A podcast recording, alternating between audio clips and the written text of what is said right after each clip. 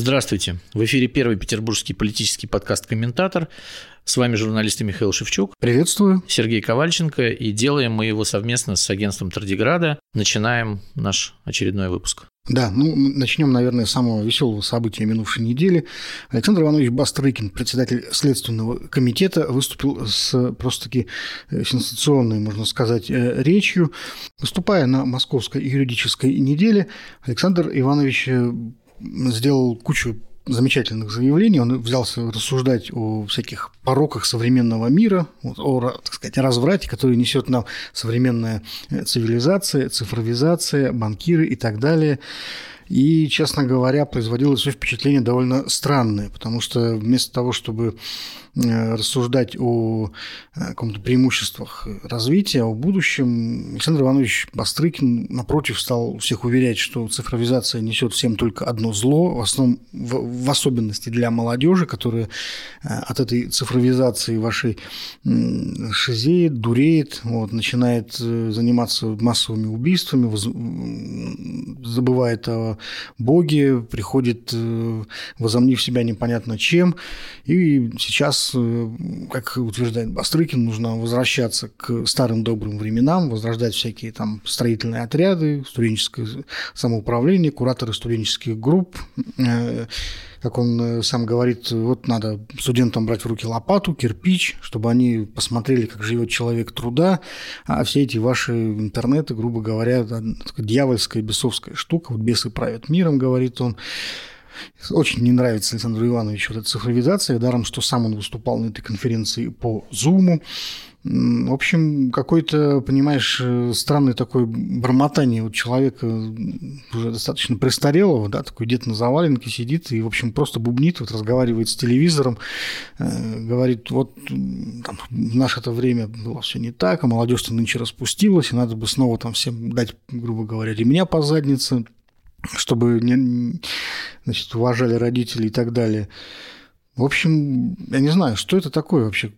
Один из самых могущественных людей страны начинает нести какую-то вот просто чушь. Ну, дело в том, что Давай вспомним, Александр Иванович Бастрыкин ведь был э, комсоргом курса на, в Петербургском университете, в Ленинградском, когда он учился на юридическом факультете. Мне кажется, вот эти вот стройотряды, кирпичи, это все оттуда, да, вот он достал из своей головы воспоминания молодости и начал делиться прекрасным.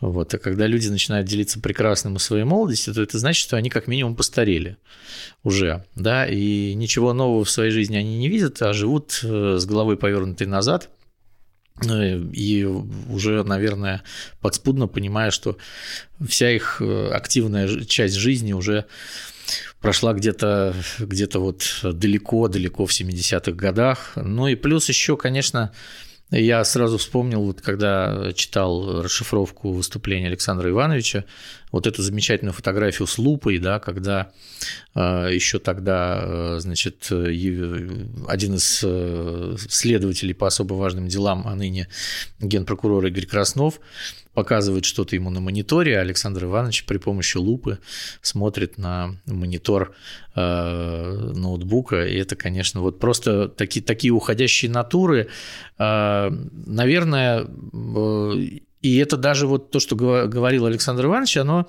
э, идет в разрез с тем, что говорит Владимир Путин про цифровизацию в последнее время. То есть вот он пошел против воли, потому что президент, наоборот, за цифровизацию все время у нас в последнее время и высказывается значит, за вот эти новые сервисы, за то, что э, ковид подтолкнул это все. То есть вот Владимир Путин, он более, так сказать, э, благосклонно относится к этому, хотя тоже говорят с подозрением, но вот публично он не высказывает никаких Но мне кажется, что он просто из вежливости может все это говорить, то есть ему как-то объясняют, что вот это надо, да, и он понимает, что вот я сам этого не понимаю, но вот если умные люди говорят, что надо, ну, наверное, надо. У Бастрыкина как-то этого э, нет совершенно. То есть ему не нужно делать вид, что он вот э, чего-то там э, должен соблюдать какие-то политесы в этом плане, поэтому он говорит, наверное, то, что думает. Ну да, понимаешь, что он откровенно ругается. Там цитата, да, вот, что это за цифровизация? Будем закупать американское оборудование и погружать наших детей в виртуальный мир еще одной американской технологией. Если создавать виртуализацию, давайте собственную технологию создадим. Китай идет по этому пути. Там нет анонимных пользователей, там есть четкий список, что надо китайской молодежи, чего не надо. Конец цитаты. Прекрасно. В комсомольские времена Александра Ивановича так и было. Был список, что надо молодежи, а что не надо. Ну вот, понимаешь, Александр Иванович думает, что он должен оказаться в числе составителей этого списка. Естественно. Вот, вот он должен определять, что надо, а что не надо. Вот ЕГЭ он предлагает отменить тоже. Говорит, ужас просто. В старое доброе время, конечно, никаких ЕГЭ не было. Вот, а вот, говорит, у нас самый лучший был, самое лучшее было советское образование. Хотя, честно говоря, вот каждый раз, когда кто-то говорит про лучшее в мире советское образование, всегда интересуюсь, а, собственно, по каким критериям вот оно оценивается, самые лучшие в мире. То есть просто по принципу советское значит лучше или что? Почему-то... Ну, они обычно коррелируют это с тем, что мы полетели в космос первыми, там э, успехи... Ну, в, космос, там, в космос-то полетели не только, не только ну мы. Ну вот, э, говоря про советское образование, обычно следующим идет космос, да, вот мы полетели в космос. Ну, вот какие-то достижения берутся э, научно-технического прогресса, которые были в советские времена. И все это коррелируется с образованием, э, самым лучшим в мире советским. Э, хотя, конечно, наверное, вот большинство из тех людей, которые сейчас это говорят уже, да, вот я смотрю по интернету даже, они в советское время-то и не учились. Вот, поэтому они знают про это советское образование, Э, максимум, что по фильму «Приключения электроника». Ну, вот убрать все эти бакалавриаты, специалитеты, высшее образование, до этого техникум, школа средняя, прекрасно же все работали, и каких патриотов воспитали, и какие достижения были во всех сферах нашей жизни. Еще одна цитата из Александра э, Бастрыкина. Но он забыл еще одну цепочку профтехучилища, э, и еще, что каждый практически, вот если брать биографию там Александра Ивановича и людей чуть-чуть постарше его, вот прежде чем получить получить какую-то гуманитарную специальность, он обязательно должен был поработать на заводе. То есть у всех в анамнезе завод, станок там или сварочный аппарат или еще что-то. То есть вот э, ты должен, ну как бы в стране победившего пролетариата, ты должен всегда прикоснуться к этой рабочей специальности. И вспомним уроки труда в школах, да, у нас стояли там токарные станки обязательно, а вот. Э, ну, видишь, Поэтому, у, да. у Бастрыкина сейчас просто действительно начинается уже, видимо, какой-то немножечко как это называется, девиации, да, в воспоминаниях. Вот. Э, он перестает помнить все плохое, помнит только хорошее. Утверждает, например, что в советских школах вообще никто, никакие школьники никогда не преследовали там, других школьников. Вот, э, наверное, не смотрел человек фильм «Чучело» Ролана Быкова. Снял с языка прямо. Да.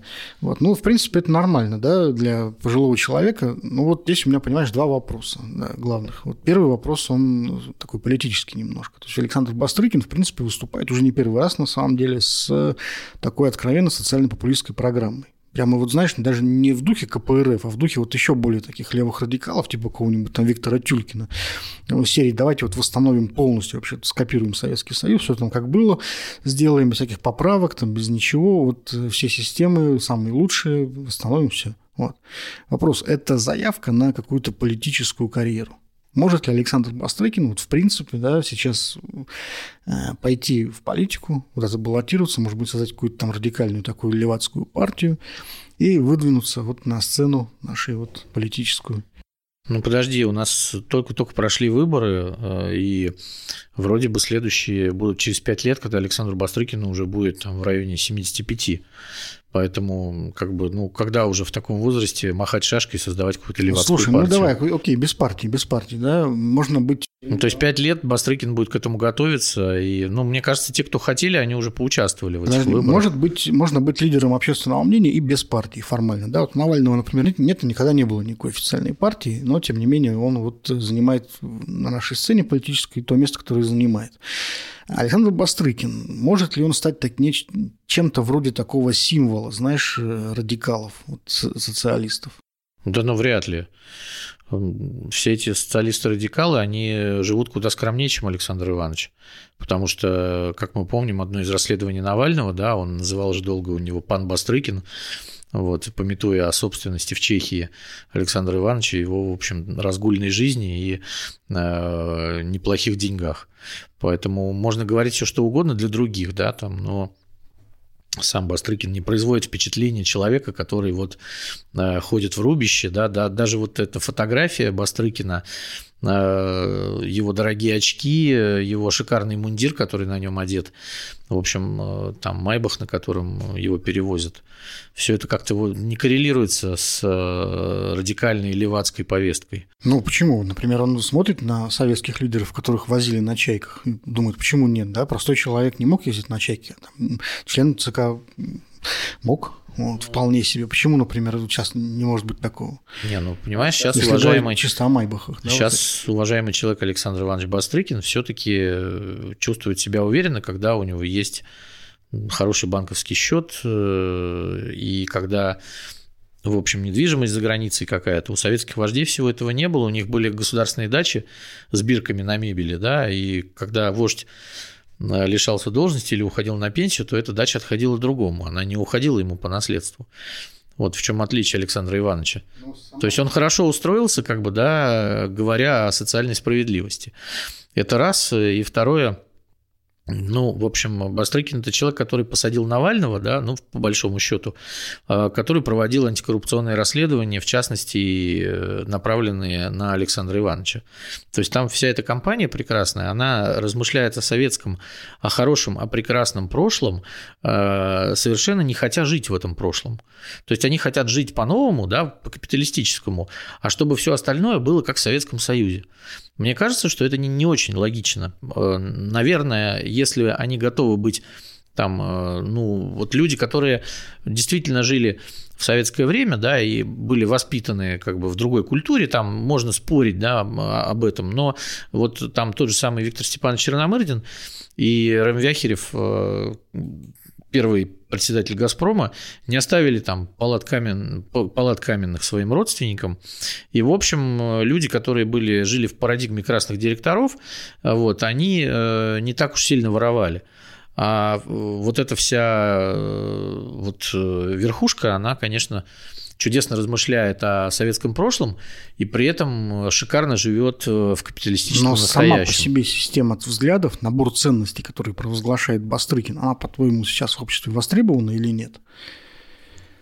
Вернуться в прошлое, вернем все взад, как говорится, как на известной картине Василия Алушкина. Я думаю, что Александр Иванович вряд ли у нас э, выступает каким-то идеологом в данном контексте, а просто высказывает свои личные взгляды. Я, я, я просто думаю, что э, никто не может сказать Александру Ивановичу, в частности, даже в семье, да, там, Саша, что ты несешь, да, ну вот посмотри, ты сидишь на диване, который стоит там несколько тысяч долларов, да, ездишь на машине, которая стоит сотни тысяч долларов, живешь в особняке, который стоит миллионы долларов, и рассуждаешь о социальной справедливости.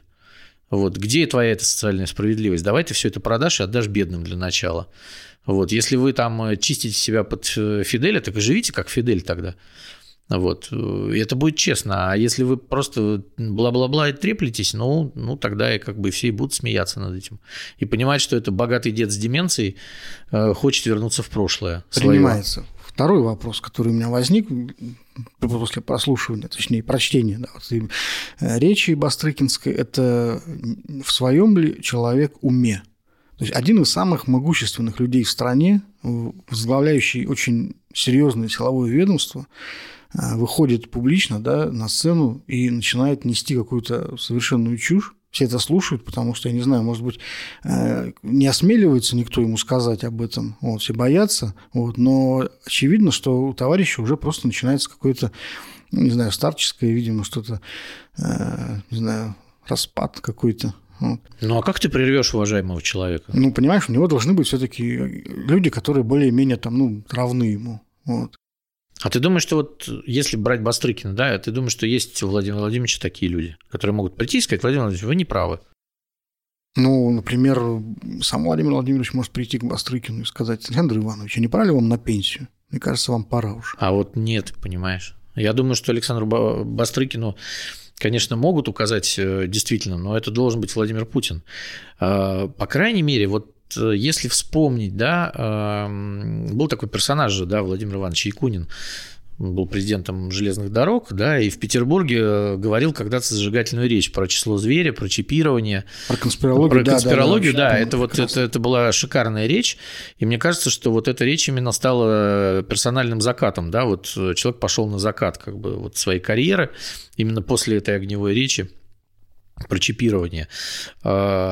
Ну вот Александр Иванович, мне кажется, ну, начинает с нами прощаться издалека тоже. Я с тобой согласен, что, наверное, что-то там, что-то там есть, потому что мы все не молодеем. У Александра Ивановича нервная работа. А, он, как вот стало нам известно в этом году, в общем, проявляет какие-то качество человека не очень уравновешенного, да, там э, вспомнить историю с покончившим с собой э, главой Пермского краевого следственного управления Следственного комитета. Да, после, после да, разноса. Да. да, после разноса Бастрыкина, и тогда э, пресс-служба СК, конечно, все это отрицала, и они говорили, что нет, там были в семье трения, но местные журналисты писали, что говорила вдова на похоронах, там, конечно, всем этим не пахло, да.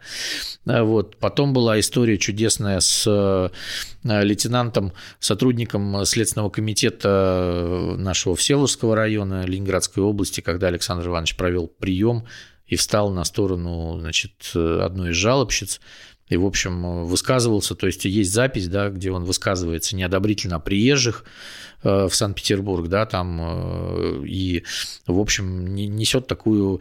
Эм, ахинею ну, я, я бы сказал, я бы сказал, да, это, это просто ахинея, и, и обычным, ну, людям, которым он это говорил, э, было слушать это обидно, и потом были написаны заявления, да, об уходе даже сотрудников Следственного комитета после вот таких оскорбительных речей.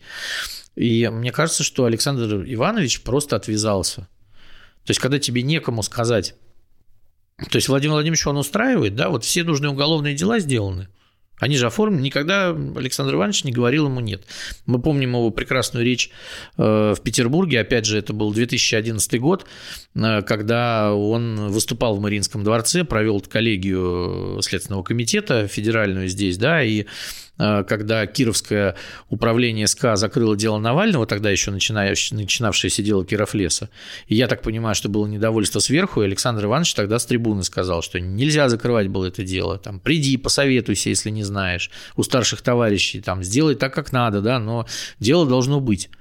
То есть э, он показал себя, а, лояльным, на 100% э, идущим в русле Владимира Владимировича, то есть он может там где-то кого-то э, преследовать, но, но он вот абсолютная креатура Путина. Ну вот, кстати, я хочу заметить, что если вот Бастрыкин так мечтает о возрождении старых времен, то вот как раз в советское это время подобного персонажа, когда он, если бы он начал нести такую чушь, очень быстро бы, так сказать, в политбюро нейтрализовали. Вот, потому что пришел бы Михаил Андреевич Суслов, сказал, что ты несешь как раз, вот, потому что над каждым человеком была все-таки партия, над каждым человеком была идеология, и соответствовать ей должны были даже самые высокопоставленные советские руководители. Вот, то есть вот такого вот никто не мог себе позволить нести, в принципе, вот, публично, это точно. Да? В частных разговорах, может быть, но и то до определенного предела. Да? Никита Сергеевич Хрущев там позволял себе какие-то закидоны время от времени, но его в итоге, в конце концов, и сняли. Вот. Это первое. Вот. Второе, я хочу обратить внимание, что, да, ты как-то заметил в самом начале, Александр Иванович Пострыкин был же у нас э, однокурсником Владимира Путина, даже старостой группы на его, его да, на юрфаке. И комсоргом, да. И комсоргом, вот. То есть это человек из путинского поколения, вот. Это человек, ровесник Путина, вот, практически. И вот сейчас как бы мы за ним наблюдаем, и видим, что, в общем-то, он такой маркер того, что происходит вообще в верхах. То есть у нас кроме Бастрыкина есть еще Николай Полтунович Патрушев. Который постоянно выступает со статьями в газетах, кстати, и которые не менее э, веселы для обсуждения, как бы, да, там тоже очень много всего интересного в этих статьях и в его последних высказываниях. Да, если очень коротко, да, то вот на примере Александра Бастрыкина мы, в принципе, можем видеть, э, к чему вообще вот приводит сказать, задерживания во власти, и, скорее всего, э, Владимир Путин тоже через какое-то время начнет демонстрировать такие же симптомы. Ну, корпорация начинает стареть властно. Просто, да, ну, просто вот мы видим, как это происходит на наших глазах. Вот люди, которые еще там вот 20 лет назад были, в общем, такими бодрыми, веселыми людьми, вот, вот они сейчас вот такие. Да? Вот Бастрыкин этот Следственный комитет создал сам. Вот он сам его возглавил, он добился того, чтобы он был выделен из состава Генпрокуратуры в отдельное ведомство. И он никогда оттуда не уйдет в отставку. Видимо, я думаю, что он просто не предполагает даже мысленно, не представляет себе, как это вот он уйдет вот в Следственный комитет и будет сидеть там точно так же э, до конца, вот до самого упора. И это вот такая, знаешь, в миниатюре пример России, в общем-то. Вот у нас есть, там есть лидер, который сидит, и ему никто не может ему ничего сказать, сам он не уйдет никогда, он не допускает даже мысли такой. И вот мы в прямом эфире просто вот наблюдаем, как, как вот распадается личность, грубо говоря. Да? Ну да, то есть мы даже вспомнили вот и Якунина, мы вспомнили и Патрушева, мы вот э, в этом разрезе, да, очень, да, очень многие люди в окружении Владимира Владимировича сейчас произносят какие-то неординарные вещи всем, э, вот Николай Платонович уже за 70, ему 71, по-моему, а Владимир Владимирович подбирается к рубежу к этому. То есть э, чем дальше, тем, я думаю, что лет через пять мы уже просто перестанем удивляться. Вот мы перестанем удивляться, потому что мы будем слышать такое вот э, практически ежедневно. Ну, понимаешь, мы-то ладно, молодежь сильно удивится, они-то не помнят еще ничего такого, да? Вот эти... Ну, понимаешь, от их удивления пока еще толку никакого. Посмотрим. Следующая история, конечно, на этой неделе очень здорово полыхнула опять вокруг э, инициативы о введении э, режима QR-кодов. Сторонники и противники этой идеи начали обмениваться, я бы сказал, залпами, вот прямо вот из главного калибра. В частности, 11 известных главврачей, 11 медиков, э, все, так сказать, авторитетные в своей области, выпустили письмо, обращенное, я бы так сказал, вакциноскептикам. То есть там 12 адресатов они приводят, 11 медиков на 12 адресатов, да, то есть почти, почти футбол, да, почти команда на команду, э, в котором они как бы выказывают возмущение позиции вот этих вот э, персонажей. Э, Публичной позиции. Да, вот эти 12 человек, список возглавляют Геннадий Зюганов и Сергей Миронов, лидеры КПРФ «Справедливой России». Дальше там в основном всякие певцы, артисты, актеры, которые так или иначе высказывались с скептических позиций в отношении вакцинации. И вот врачи как бы приглашают их демонстративно на экскурсию. Вот они пишут, мы проведем вас по реанимациям, патологоанатомическим отделениям наших больниц, и вы там измените свою позицию, наверное, да.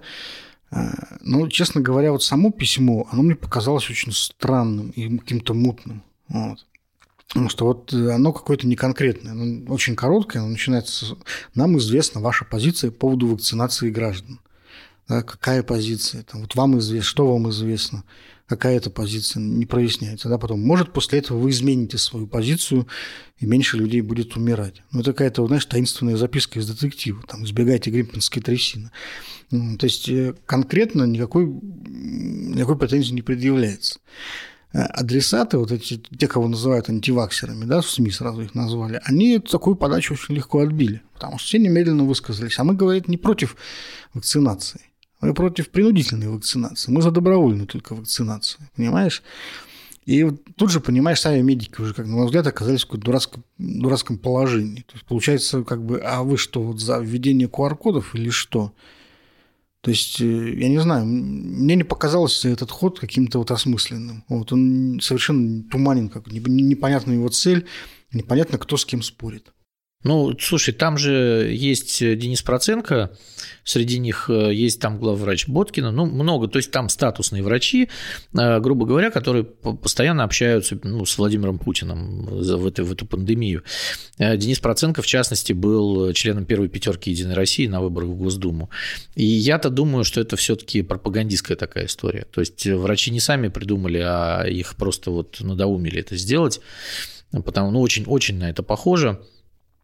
Э, вот. Э, ну, и, я тоже и, да, то есть, то есть вот э, не, не думаю, что это вот в едином порыве они вдруг все проснулись в один день, такие, опа, и надо, значит, я думаю, что это в рамках как раз вот этой вот государ... новой государственной пропагандистской линии о том, как мы будем агитировать народ за вакцинацию. В частности, там, видимо, есть строчка такая борьба с антиваксерами.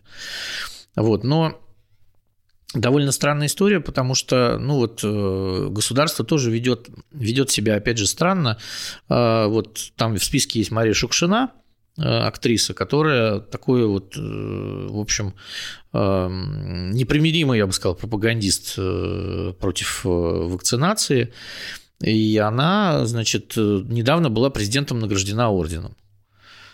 То есть это тоже был знак, да, то есть президент ее награждает орденом, при этом она против вакцинации, но президент за вакцинацию, а теперь ее приглашают в, это, в эти красные зоны, как бы, и это напоминает какую-то, то есть вот непоследовательность этой позиции, да, то, то есть если ты считаешь, что нужно так делать, но зачем ее сейчас награждать этим орденом? Да, то есть вот ее наградили орденом, началась свистопляска. Вот президент поддержал, значит, напрямую антиваксеров. А вот у нас с президентом, на самом деле, здесь, э, кажется, все дело и связано. Да? Все него, очень неоднозначно, упирает. потому что он сам говорит, что я против, э, я за вакцинацию, но я против принудительной вакцинации. То есть он все время вот виляет попой, как, давай как попробуем, он это любит Давай сделать. попробуем сами не, не вилять, да, внесем вот ясность, да, в эту историю как-то попробуем. То есть, давай. Смотри, у нас есть две линии.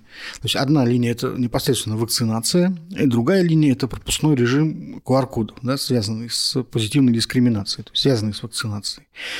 Э, вопрос, можно ли быть действительно за вакцинацию, но против вот этого режима QR-кодов?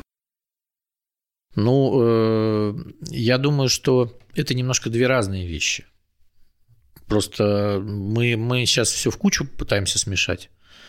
Вот э, за вакцинацию я лично мы могу, наоборот пытаемся... я, я могу свое мнение высказать. Давай, да? Мы наоборот пытаемся сейчас сепарировать. Я за вакцинацию и за QR-коды. Я за вакцинацию, но против все-таки пропускного режима. Или, как минимум, я считаю, что не требуется ограничивать эту историю только одной вакцинацией. Вполне э, можно и нужно э, принимать в качестве, то есть засчитывать в качестве э, там, пропуска да, эти ПЦР-тесты негативные. То есть э, смысл же не в том, чтобы у человека был код, а в том, чтобы он был здоров, правда? А как он это докажет, в общем, э, дело десятое. Да? Если у него есть справка о том, что он не болеет ковидом, то вперед. Вот я так считаю. И в европейских странах, где вот сейчас вводят даже самые жесткие локдауны, как в той же Австрии, э, так вот в Австрии, например, как раз развернули вот очень значительную такую масштабную систему тестирования граждан. Там как раз ПЦР-тесты принимаются, да, засчитываются. И вот прям буквально будки ставят на улицах, вот на каждом углу можно тестироваться бесплатно, ты заходишь утром, вечером тебе приходит тест, и, в общем-то, если ты не хочешь вакцинироваться, окей, но ты будешь вот каждые три дня просто заходить в эту будку, получать эту справку, ну, хорошо. Не совсем так. В Германии и Франции уже, в общем, а, а и в Австрии есть позитивная дискриминация по QR-кодам. То есть в Австрии, по-моему, с понедельника это войдет, уже ПЦРки не, не катят. Вот, потому что, ну, э, ну, как бы ученые говорят, что прививка служит таким э, демпфером для э, распространения вакцины. То есть она снижает э, возможность вируса мутировать. Соответственно, чем больше людей будет вакци- вакцинировано, тем больше э, шансов того, что пандемия начнет схлопываться. Ну, так говорят э, медики, да, поэтому в европейских странах все больше принимается решений о э, значит, э, вот только QR-код, вот зеленый паспорт во Франции, в частности, ты можешь получить, если ты вакцинировался. Возвращаемся к нашим политическим вот, вопросам. Да, да, возвращаемся к нашим политическим вопросам. Значит, а, возвращаемся к Владимиру Путину, главному, да, который говорит, значит, что я вакцинировался, я ревакцинировался, при этом я против э, э, вот этой принудиловки, но вот давай посмотрим на то, что делает Владимир Путин, а не на то, на то что говорит. Значит, э, не отменен карантин перед встречах перед встречами с Путиным. То есть ты должен две недели отсидеть на карантине, как минимум. Привитый ты, не привитый. Любое начальство ждет две недели для того, чтобы встретиться с президентом. Сам президент находится на изоляции. Значит, по поводу там обслуги тоже, там то же самое, они э, постоянно меняются, там по две недели сидят. То есть получается, что сам президент уже э, вот этот режим ввел для себя лично. Но при этом публично он говорит, что он против э, этого режима для всех остальных. Ну, понимаешь, он, вот так. он э, давно уже провозгласил, так сказать, одним из фундаментов своего правления э, выполнение воли народа. Он неоднократно это говорил, что вот у нас должно быть так, э, что вот э, все должно делаться так, как хочет народ. Ну хорошо, а он тогда кто? Он видит, что народ не хочет вакцинироваться. Вот есть огромное количество людей, которые просто вот не хотят получать QR-код. Они, может быть, даже вакцинироваться хотят.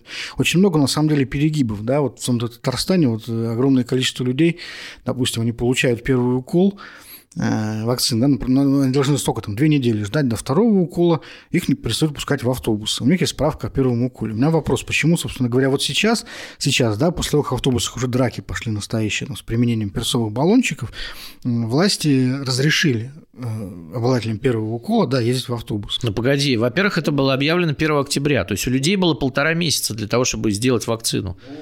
Вот. И тут вдруг, значит, они как бы в попу клюнул петух, и они побежали вакцинироваться. Ну, хотя бы так, хотя бы так. А в чем дело? Ну, с 1 октября это было известно. Я, я посмотрел, что 1 октября полтора месяца было дано жителям Татарстана на то, чтобы вакцинироваться и ездить спокойно в Ты прекрасно знаешь, что с записью на вакцинирование у нас все не слава богу было. Да, и в том же, даже в Петербурге записывали там хорошо, если на две недели вперед. Вот, типа, удавалось, знаешь, на первый укол, да, потом еще две недели на второй. Вот ты, это ты, если ты сразу вот прям побежишь вот сейчас. Да. Но людей подстегивают. Не, ну ты можешь в частной клинике привиться, кстати, без, если ты прям за хочешь, деньги. да, за деньги. За да. деньги, Ну, да. вот если хочешь. Ага. Многие ли вот там за деньги пойдут, да?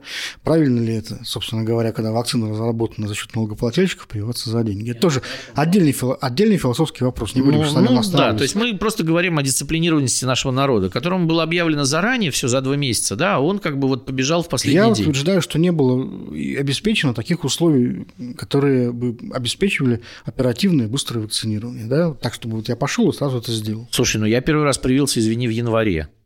А мы с тобой уже в конце ноября разговариваем, да, уже почти через год. И ты мне рассказываешь о том, что кто-то не, не был информирован и не мог вакци- вакцинироваться.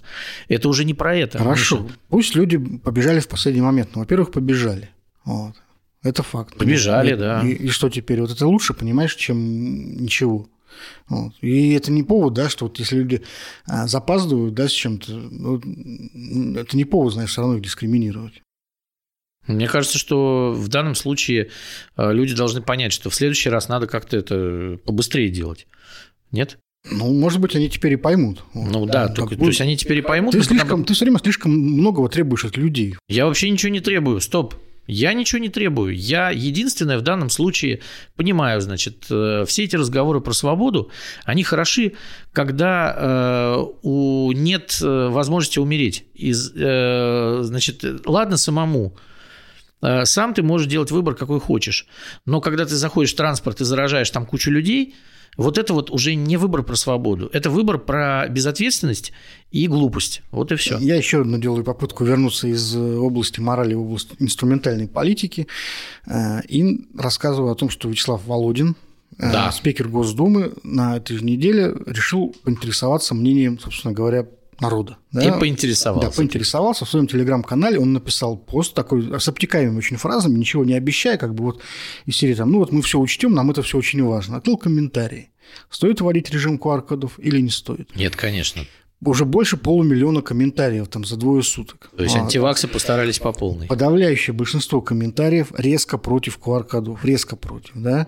Вопрос. Вячеслав Володин, естественно, безусловно, я вот прям настаиваю на этом, да, знал, какую обратную связь он получит. Он знал прекрасно это, что Не факт. именно такую обратную связь он получит. И сейчас с этим всем ему теперь надо что-то делать. Это раз, да, вот у него есть огромное количество этих комментариев, которые он пообещал учесть, да, резко против. И одновременно, одновременно, заметь, э, Госдума сейчас собирает э, со всех регионов Мнение. мнения региональных парламентов. Парламенты высказываются в поддержку. И вот очень показательный был случай в Северной Осетии, когда парламент Северной Осетии сначала не поддержал эти инициативы, да, а потом очень быстро переголосовал, пересобрался и со второй попытки поддержал. Ну, мы с тобой Ну, понимаем, понимаем да. как это все происходит, да, там немедленно начинаются звонки, Да, да. Какой кол, какой длины вставили кому, да, в какое звонки, место, да. окучивание, ну-ка быстро все. То есть мы как бы видим, что федеральная власть одновременно не принимает отрицательного ответа. Она собирает только положительные отзывы. Она хочет именно так сделать, да. И получается, что в середине декабря, когда Вячеслав Володин закончит этот период обсуждения, причем заметьте, что сам он определенно еще не высказывался ни в ту, ни в другую сторону, хитрый человек, у него на руках будет два разных мнения народа. У него будут парламенты, которые все поддержали эту идею, и у него будет куча вот этих вот мнений, да, 500 тысяч вот этих вот комментариев против. Которые уже отмониторили в АПшечке, скорее всего, и положили на стол Владимиру Владимировичу с утра. Да, наверное. то есть с точки зрения, с точки зрения инструментальной политики, понимаешь, вот ты говоришь, там мораль, ответственность, это все хорошо, но как бы политикам нужно избираться. Других избирателей у них нет. Не, подожди, ну неужели и ты... они Так, должны подожди. с ними заигрывать. всегда. Подожди, подожди. А у нас что, мы говорим про то, что у нас выборы какие-то есть? Мы, конечно, с тобой не обсуждали, на, так сказать, по горячим следам то, что у нас происходило в сентябре здесь. Но, по-моему, выборами это уже не называется никак. Вот, и, по-моему, все эти люди уже понимают, что, ну, как бы это просто такая имитация. Лю- любые, любые выборы они превращают в имитацию и заигрывать с избирателями. С кем? С кем? Я не понимаю. Заигрывать они собрались. С людьми, которые все равно все одобрят, либо не придут, э, и э, им совершенно все равно на то, кто будет их начальством, да, а их начальство выбранное так называемое, на так называемых выборах будет, будет вести себя так, естественно, как будто оно этих людей даже не знает. Э, Мне кажется, в данном случае они просто боятся абстрактного народа, вот этой толпы, да, вот это вот вечный, вечный страх, да, там, со времен Ивана Грозного, что придет толпа и всех повыбрасывает из окон. Ну, видишь, ты вот сам за меня ответил, потому что я думаю, что все кремлевские администраторы и, Но это же не про выборы, тоже админи- Это, не- же не про выборы. Это не важно. Да, сам механизм выборов может быть, допустим, э, как-то имитирован. Это совершенно не важно. Это про то, как наша власть думает про свой народ. Да, в общем-то, я говорю про, именно про политику. Там она не обязательно принимает формат выборов. Да? Они действительно боятся, что рано или поздно какая-то капля окажется последней. Никто не знает, какая. И где-то вот на улицах начнется брожение, которое уже нельзя будет остановить. Мне хочется поймать эту каплю и не да. И, и не уронить, да, вот, потому что ты думаешь, вот хорошо, допустим, там ты можешь э, противостоять э, там, классическим каким-то политическим вещам, да, там объявлять, что это там, американские шпионы во всем виноваты и так далее, вот, но вот в данном случае, да, здесь ты не можешь пристегнуть сюда ни Навального, ни американцев каких-то, абсолютно это Все сами своими руками. это мнение твоего народа, да, а, а власть вот разговаривать с ними так и не научилась, по сути. И не собиралась. А что, если, например, полиция вдруг тоже начнет высказываться вот в поддержку этой истории, откажется разгонять там какие-то митинги? Ну, например. То есть вот опасения есть, что вот когда-нибудь это все закончится. А вот медики уже отказывались в Биробиджане и писали заявление об уходе. Да, было дело. Вот, понимаешь? А, да, действительно. А вдруг вот следующим будет отдел полиции целый, который скажет, мы не будем прививаться этим шмурдяком. И что с этим делать, решительно непонятно, понимаешь? То есть есть вот такая странная подвешенная э, ситуация. А потому что это серьезно уже для них. Это не игрушки там с выборами, там с этими, с людьми, которыми они по тюрьмам рассадили и страны вы- выдавили. А вот это уже серьезно. Это вот уже вот этот вот абстрактный глубинный народ, Который Пока- не хочет, который не хочет. Не, он не хочет ни так, ни сяк. Ему уже и объясняли, и ласково с ним, и то все, и лотереи проводили, и что только не делали. И Владимир Владимирович там чуть ли не каждую неделю э, вот этой вот утренней птицей из забора там народу этому, что давай прививайся, уже и я ревакцинировался. Уже он уже и этот и этим лайтом ревакцинировался. И лайтом и в нос задул да, там да, что-то да, себе порошок какой-то белый задул себе в нос, это, конечно, было Вот, прекрасно. Уже, да. и может, с двух рук, можно сказать, там, этот, закачивает в себя вакцину. А нет. А нет. А глубинный народ, вот открываешь э, Володинский телеграм, открываешь эту штуку, а там просто ни- никому не верю. И, и вот что с людьми случилось вообще? Где симфония власти и народа? Вот да, да, что с людьми такое? А с людьми ничего не случилось, люди остались такими же, как были. Просто они их не знают, получается. Да, прекрасно они их знают. Просто, видишь, э, вот эти все политические истории, которые у нас обычно так выходят там на первый план, резонансные, и по которым мы как бы начинаем судить да, о мнениях людей, они, в принципе-то, просто-напросто не интересуют никого. Вот все эти там... Демократия вот эта, да, там вся и- эта. История с выборами, Да, история да. с, там, с демократиями, да, история, на самом деле, даже с внешней политикой этой. Вот, ее как бы так, ну, по- поддерживают только потому, и одобряют только потому, что она входит в такой, ну, джентльменский набор. Ну, как бы человек знает, что надо говорить, чтобы власть была довольна. И главное, не лезла к нему. И не лезла, да, понимаешь? Вот здесь это самое Мы не главное. лезем к вам, вы не лезете к нам. Да, люди держат дистанцию. До тех пор, пока эта дистанция не нарушается добровольно, власть думает, что все в порядке, у, него, у нее симфония с народом. Вот. Но как только возникает там, ситуация, когда э, народ на самом деле чувствует себя ущемленным, вот, выясняется, что, в общем-то, особых рычагов влияния на народ у власти и нет. Вот. То есть дальше уже надо включать либо какую-то такую сталинскую историю, да, там с палками, с лагерями конкретными, вот, э, тогда это работает, да, но не очень долго. Да, и заканчивается плохо и для тех, и для других, между прочим, да, в конечном итоге. И у нас власть все-таки там не совсем идиотическая, хоть мы и смеемся над ней, но как бы этот урок она усвоила, в общем, довольно хорошо, мне кажется. И вот до такой степени она доводить вообще не хочет. Вот. Демократическим способом здесь тоже ничего не сделать брать на себя ответственность они не могут. Западный политик может взять на себя ответственность. Вот, во-первых, у него а, есть... ему деваться некуда. Во-первых, у него есть мандат настоящий, да, когда за него проголосовали, он знает, что вот он э, принимает какие-то решения, и за ним на самом деле стоят миллионы избирателей. Вот. Да, другие миллионы за ним не стоят, но так или иначе у тебя поддержка есть. В условиях, когда ты знаешь, что на самом деле все твои вот мандаты, они рисованные, дутые, вот, и ни на чем вообще не основаны, кроме как вот на силовиках, но тебе уже становится страшно, ты уже понимаешь, что ну, ты как бы морального права не имеешь уже, в принципе, людей вот прессовать. И ты вынужден включать комментарии у себя и получать вот это все и показывать начальству. Видели, да? Видели? Вот да, это, да, да. Вот, вот это ну. видели?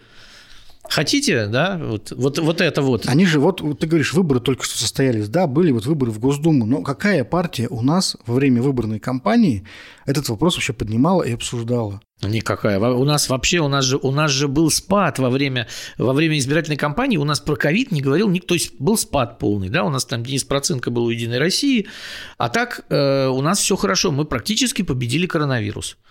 И это было прекрасно. То есть вот, вот эти вот чудесные выборы, и когда партия, которая э, ну, на круг, да, вот в перв, э, на круг набирает там 29-30%, э, и получает конституционное большинство и становится правящей, да, ну мы понимаем цену этим выборам.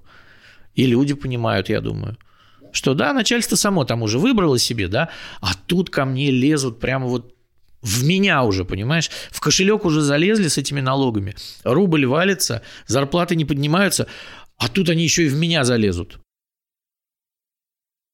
То есть вот такая вот логика глубинного народа. В меня лезть не надо уже. Все, это последняя черта, а иначе я к вам приду. Совершенно верно. Посмотрим, как из этой ситуации власть выпутается, остается считанные недели. Кстати, о кошельках. В Петербурге э, в первом чтении приняты поправки в устав города, вот, которые позволяют э, спикеру парламента Александру Бельскому единолично утверждать и распоряжаться сметой законодательного собрания. Такого, по-моему, у нас никогда раньше не было. Утверждать смету и распоряжаться. Значит, сейчас смету утверждает законодательное собрание, а распоряжается ей руководитель аппарата. Вот. Это человек, который... Ну, вот есть два параллельных мира в Мариинском дворце. Есть депутаты, а есть аппарат. Это люди, которые обслуживают депутатов. У них есть свой руководитель Михаил Субботин. Значит, он распоряжается деньгами, которые депутаты выделяют ежегодно на э, себя любимых на Мариинский дворец, на обслуживание депутатов, на транспорт, на еду, на зарплаты, на все-все-все. Теперь всем этим единолично будет распоряжаться спикер парламента Александр Бельский. Мало того, что он будет утверждать эту смету, он будет еще и ей распоряжаться. То, есть он себе и исполнительная в данном случае, и законодательная власть. Вот такая вот история интересная, когда в его руки, ну, э, получается, что спикер будет контролировать э, де юре уже, да, там де-факто Э, прежний спикер Вячеслав Макаров тоже очень часто использовал финансы как дубинку, но при этом сейчас формально уже если там, предположим, кого-то из депутатов лишат помощников, да, там, их лишат зарплаты и все такое, то есть, пожалуйста, к спикеру. Если раньше это, пожалуйста, к руководителю аппарата, я тут ни при чем, всегда говорил Макаров, это ваше нарушение, там, да, вы там, то здесь получится так, что спикер просто пытается э, сделать плохо неугодным. Вот и вся история. И деньги там огромные, это же миллиарды, миллиарды рублей. Вот. Это смета э, там и чего, чего только нету в этой смете, да. То есть человек становится распорядителем, то есть мы убрали там депутатскую поправку, э, а спикеру отдали просто на откуп э, все, все финансы Мариинского дворца. Лично? Лично. Лично спикеру. Ну, интересно. Ну, на втором чтении интересно, будут какие-то возражения или нет, как ты думаешь? Слушай, ну, э, когда или принималось, когда принималось это в среду, выходил Михаил Амосов. Кстати, вот Амосов в последнее время выступает куда радикальнее, чем Борис Вишневский даже. То есть он на каждом заседании выходит и говорит администрации, что она делает что-то неправильно. Причем э, и он вышел и сказал, ребята, да что мы делаем вообще? И там еще ведь не только это как бы история, да, а там же э, он будет руководить аппаратом. То есть Александр Бельский э, будет э, фактически распоряжаться наймом и увольнением с работы чиновников в аппарате. Не конкурсная комиссия, как сейчас, не э, руководитель аппарата, а это будет делать спикер. То есть всех людей, которые ему не угодно, он сможет увольнять, брать на работу. Это уже такая вот, ну, как, как губернатор в Смольном, да, вот, то есть он там всем распоряжается, и, видимо, хочется так же. А возразить некому, да, там, кроме несчастного Амосова. Вот, там Вишневский, по-моему, тоже что-то сказал, да, ну вот Амосов выступил с речью, как бы, в данном случае сказал, что, ну, коллеги, что мы делаем? Вот. То есть, э, это такое... То есть, следующий шаг уже это действительно, да, лишение себя любимых зарплат. А, и они еще приняли решение о том, что они будут Э, э, если сейчас 7 э, комиссий, по-моему, и 2 комитета по уставу, то можно будет создавать сколько угодно комитетов и комиссий, и говорят, что это сделано именно под то, чтобы сделать парламент непрофессиональным. То есть убрать зарплаты помощников и так далее. Да? А нужным людям, нужным людям, то есть фракцию «Единой России», видимо, обеспечить комитетами, комиссиями, чтобы они работали за деньги, как бы, а все остальные до свидания. Вот. Э, и такой вот у нас э, получается в Петербурге э, будущий парламент. И вот сами они все это радостно принимают, за это радостно голосуют. Никакого практически сопротивления. То есть вот мы наблюдаем сейчас процесс полного разрушения того, что называется законодательная власть в Петербурге. И то, что даже там при Макарове было, да, там Макаровское собрание оно было. Сейчас это просто э, пришли люди с лопатой и закапывают э, все остатки там парламентаризма, чтобы депутаты уже не могли ничего совсем. Да, это так, такие люди со значками, э, одобрямость как бы, да, Всебелорусское народное собрание Санкт-Петербурга. Вот такая вот история. Да, оппозиционеры тоже, между прочим, чувствуют себя явно не в своей тарелке сейчас. Опять очередные исходы. Ирина Фатьянова, вот э, бывший руководитель штаба Навального в Петербурге, покинула Россию. Вот, ничего хорошего в этом, наверное, нет. Но, в принципе, не она первая, не она последняя. Ну да, вот адвокат э, Ивана Сафронова, который остался после Ивана Павлова, объявленного иностранным агентом. Э, Евгений, Евгений Смирнов, Смирнов да. да, тоже покинул Россию, потому что он опасается за там, свое будущее, как бы э, следствие требует там, отстранить его и лишить адвокатского статуса. Вот, то есть те, кто прикасаются к делу Ивана Сафронова, они как бы имеют какие-то проблемы постоянные. То есть при, при этом как бы следствие больше, чем уже, уже скоро будет полтора года, как он сидит в СИЗО Лефортово, и ничего там не продвинулось, но вот следствие занимается активной борьбой с адвокатами. А Сафронов сам ни на что не соглашается, ничего не подписывает, как бы, да, и э, только получается, что вот они выдавливают очередных защитников. И это, конечно, тоже печально, и показывает, как, насколько, насколько все здесь... Потому что Александр Иванович Бастрыкин вам все уже объяснил. Вот. Все эти права человека, ценности человека, ерунда полная. Вот. Потому что она приводит только к чему? К разврату, пороку, вот, к бесовщине и прочее, и прочее, и прочее. И вот, видимо, все эти люди, Фатьяновы, Смирновы и так далее, они вот это бесы, которых Александр Иванович Бастрыкин изгоняет из нашей многострадальной родины. Вот так примерно это получается. Ну, надо, наверное, нам заканчивать э, свой выпуск уже. Да. В очередной раз слушаемся, как всегда, через неделю. С вами были Сергей Ковальченко и Михаил Шевчук. Пока. До свидания.